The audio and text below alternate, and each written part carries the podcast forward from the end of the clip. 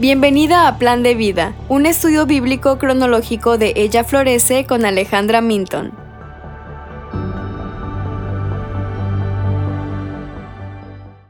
Hoy estaremos viendo los capítulos 7 al 9 de Números. ¿Qué está pasando? En el capítulo 7 en realidad ocurre un mes antes de los capítulos 1 a 6, pero este capítulo se colocó después porque en los capítulos anteriores aprendimos todo sobre lo que hacen los levitas y los sacerdotes y ahora en el capítulo 7 entendemos cómo los apoyan las otras tribus.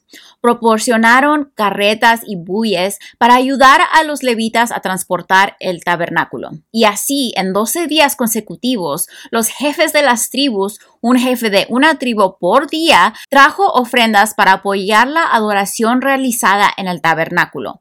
Cada uno dio exactamente lo mismo, un lugar de plata, un vasí de plata, cada uno lleno de harina mezclada con aceite, también dieron un plato de oro lleno de incienso. La repetición de lo que cada tribu dio, siendo lo mismo, significaba subrayar que cada uno estaba igualmente comprometido a apoyar la adoración en el tabernáculo.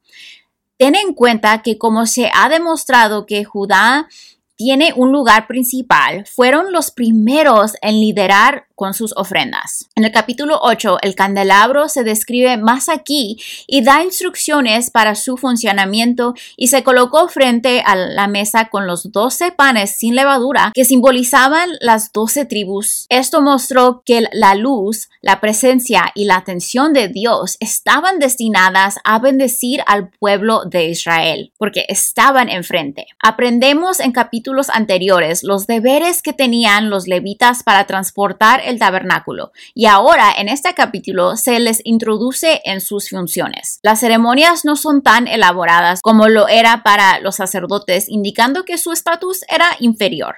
Los levitas eran sustitutos de los israelitas primogénitos de las otras tribus y por lo tanto desempeñaron un papel en la eliminación del riesgo de que el Señor les trajera una plaga si un israelita se acercaba al santuario incorrectamente. Los levitas fueron limpiados a través del agua de la purificación, afeitándose todo el cuerpo y lavando sus ropas. Esto los hizo aptos para ser ofrecidos a Dios y fueron ofrecidos como ofrenda mesida. Luego se sacrificaban animales como holocaustos y ofrendas por el pecado. Después de los 50 años, los levitas debían retirarse del servicio transportando el tabernáculo, ya que después de esa edad les resultaría demasiado difícil transportarlo. En el capítulo 9 tenían la celebración de la segunda Pascua para conmemorar lo que Dios había hecho en el éxodo de Egipto. También tenían una Pascua retrasada disponible para aquellos que no pudieron celebrar la primera Pascua debido a que entraron en contacto con un cadáver que los hizo impuros. Pero como tenían que celebrar la Pascua, de lo contrario serían cortados del pueblo, se les dio otro día, otra oportunidad para celebrar un mes después.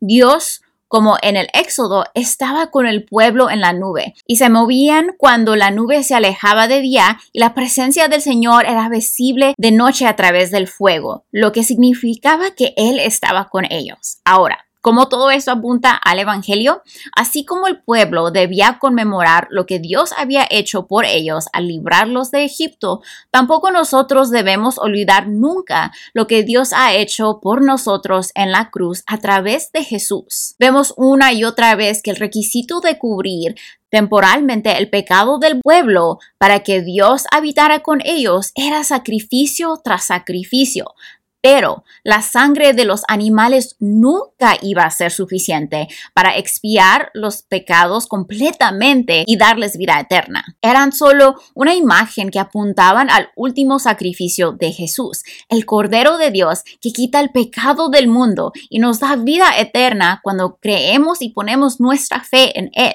Y así como la gente fue llamada a invertir en la adoración de Dios a través de lo que sucedió en el tabernáculo, nosotros también debemos de invertir en nuestras iglesias locales que juegan un papel en la difusión del Evangelio en nuestros vecindarios. Y también debemos estar agradecidos de que cada uno de nosotros tenemos individualmente la presencia de Dios con nosotros en la forma del Espíritu Santo y debemos seguir su dirección diariamente momento a momento, estando en la palabra y siguiendo a Cristo mientras nos capacita para ser obedientes a Él. En Romanos 8, 26 al 27 dice, de la misma manera, también el Espíritu nos ayuda en nuestra debilidad no sabemos orar como deberíamos, pero el Espíritu mismo intercede por nosotros con gemidos indecibles. Y aquel que escudriña los corazones sabe cuál es el sentir del Espíritu, porque Él intercede por los santos conforme a la voluntad de Dios. Él, el Espíritu Santo, nos ayuda y ora por nosotros y nos capacita para vivir una vida obediente a Cristo por lo que ha hecho por nosotros. Bueno, aquí hay algunas preguntas para que reflexiones sobre lo que leíste hoy. ¿Cómo puedes aprender a seguir a Jesús y crecer en obediencia y semejanza a Cristo? ¿Cómo te recuerda el sistema de sacrificios cuán grande es el sacrificio de Cristo por nuestros pecados. Mañana estaremos observando los capítulos 10 a 12 de Números. Gracias por escuchar. Únete a nuestro grupo de Facebook para tener conversaciones y obtener respuestas a tus preguntas. Revisa nuestras notas del programa para más detalles.